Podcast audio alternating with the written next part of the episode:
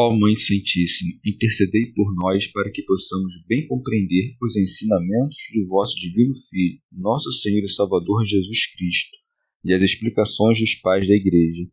Ó Virgem Imaculada, ofereço-vos este trabalho e peço que abençoais aqueles que o ouvirem, e que seja para a maior honra e glória de Deus. Amém.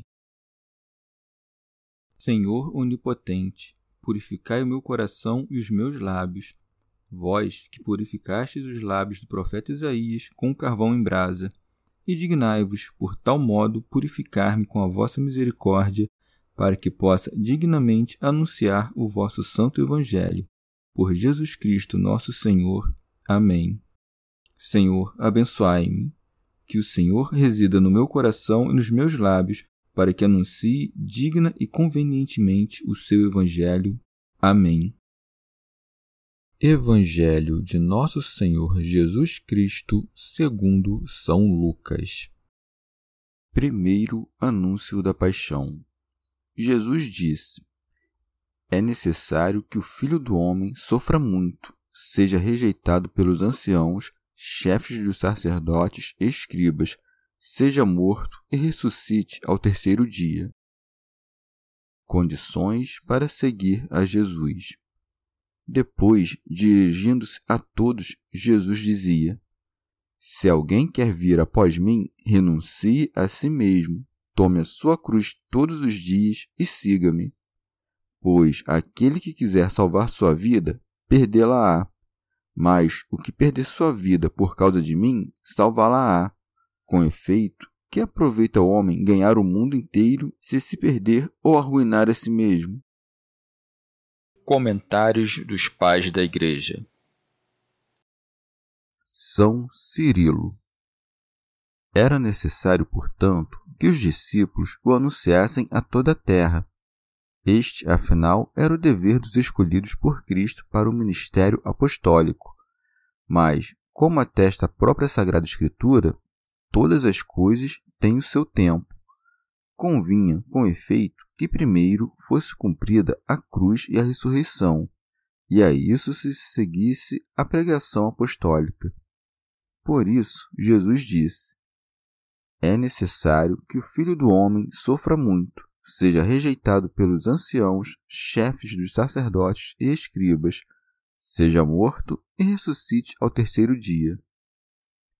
Santo Ambrósio Pode ser que o Senhor, porque sabia que mesmo os discípulos com muita dificuldade aceitariam o mistério da paixão e ressurreição, tenha querido ele mesmo ser o pregador da sua paixão e ressurreição. São Cirilo. Os grandes generais incitam à audácia os valentes nas armas, não apenas prometendo-lhes as honrarias da vitória, como igualmente reconhecendo que também o próprio sofrimento é nobre e vemos o próprio Senhor Jesus Cristo ensinar isto. Predissera aos apóstolos que haveria de suportar as calúnias dos judeus, ser morto e no terceiro dia ressuscitar.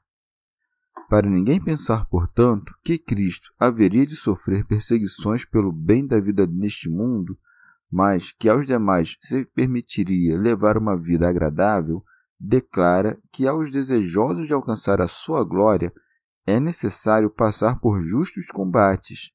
Por isso está dito. Depois, dirigindo-se a todos, Jesus dizia: São Beda. Com muita propriedade escreveu dirigindo-se a todos, porque a parte anterior, a respeito da fé em seu nascimento e paixão, ele dissera em segredo apenas aos discípulos.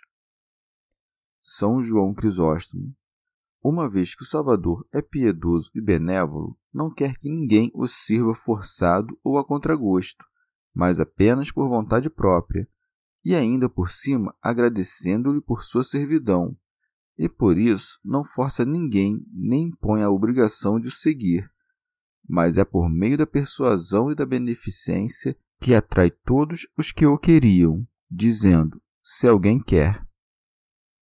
São Basílio aos que lhe quisessem obedecer, entregou a própria vida como modelo perfeito de conduta, ao dizer: Se alguém quer vir após mim, não convida a segui-lo corporalmente, o que seria impossível depois que o Senhor subiu aos céus, mas a imitar fielmente o seu modelo de vida na medida das suas capacidades.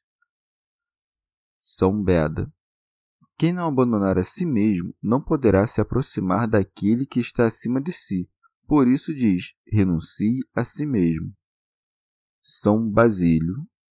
A negação de si mesmo é o esquecimento completo de toda a nossa vida passada e o afastamento das próprias vontades. Orígenes. Nega-se a si mesmo quem, com a devida conversão, muda sua vida até então habituada ao mal. Por exemplo, quem até agora viveu na lascívia nega-se a si mesmo ao tornar-se casto. E de modo semelhante, a renúncia de qualquer pecado é uma negação de si mesmo. São Basílio. O desejo de sofrer por Cristo a morte, a mortificação dos nossos membros terrenos, a viril disposição de suportar por Cristo todo o perigo e a rejeição de todo afeto pela vida presente. Isto é tomar a sua cruz. Por isso segue, tome a sua cruz todos os dias. Teofilacto Diócrida. A cruz de que fala aqui é a morte ignominiosa. Quer dar-nos a entender que quem quer seguir Cristo não deve recuar nem mesmo diante da morte ignominiosa. São Gregório Magno. A cruz é tomada de dois modos: ou quando pela abstinência se tortura o corpo, ou quando pelo compadecimento se tortura a alma. Expositor grego. Nosso Senhor junta com acerto estas duas frases: negue a si mesmo e tome a sua cruz. Do mesmo modo como alguém pronto a subir na cruz resigna-se em sua alma à morte e avança sem pensar mais em tomar parte desta vida, assim quem quer seguir o Senhor primeiro deve negar-se a si mesmo e, com isto, tomar a sua cruz, para que sua vontade esteja disposta a suportar todo o sofrimento.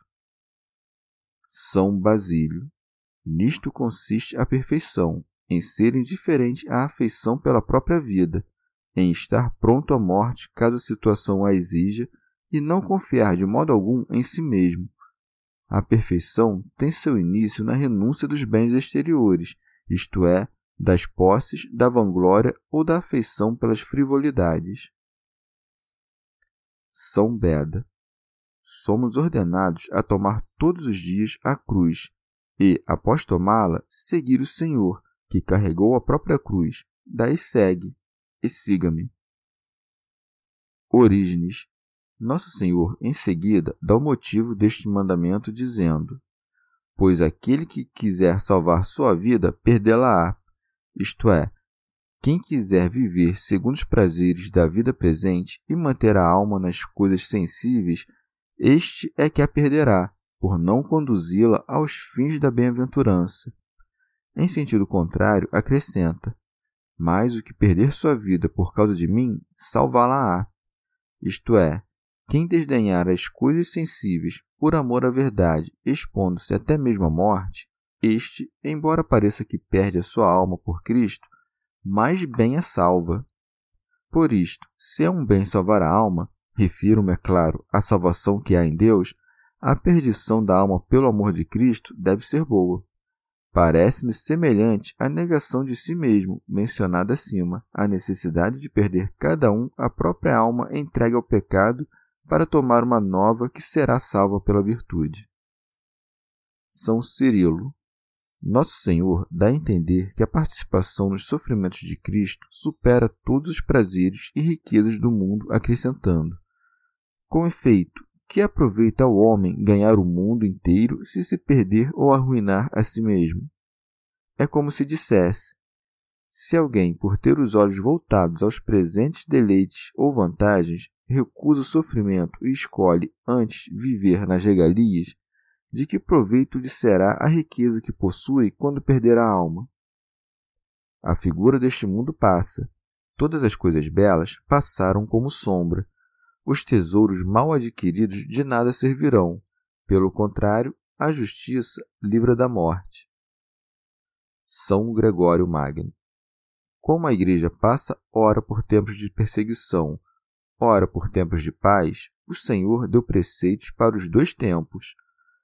No tempo de perseguição, a alma deve ser abandonada, e isto é o que quis dizer com as palavras: Quem perder a sua vida por causa de mim, salvá-la-á. No tempo de paz, os desejos terrenos são os tiranos da alma, e por isso devem ser abatidos. Que aproveita o homem ganhar todo o mundo? Ora, na maior parte do tempo, menosprezamos tudo que é passageiro, mas ainda tropeçamos nos hábitos do respeito humano, de modo que a retidão que temos na alma ainda não conseguimos expressar com a voz. Chegamos ao fim de mais um dia de comentários da Catena Áurea. Muito obrigado por ficarem até aqui, que Nossa Senhora derrame suas graças sobre nós e até amanhã.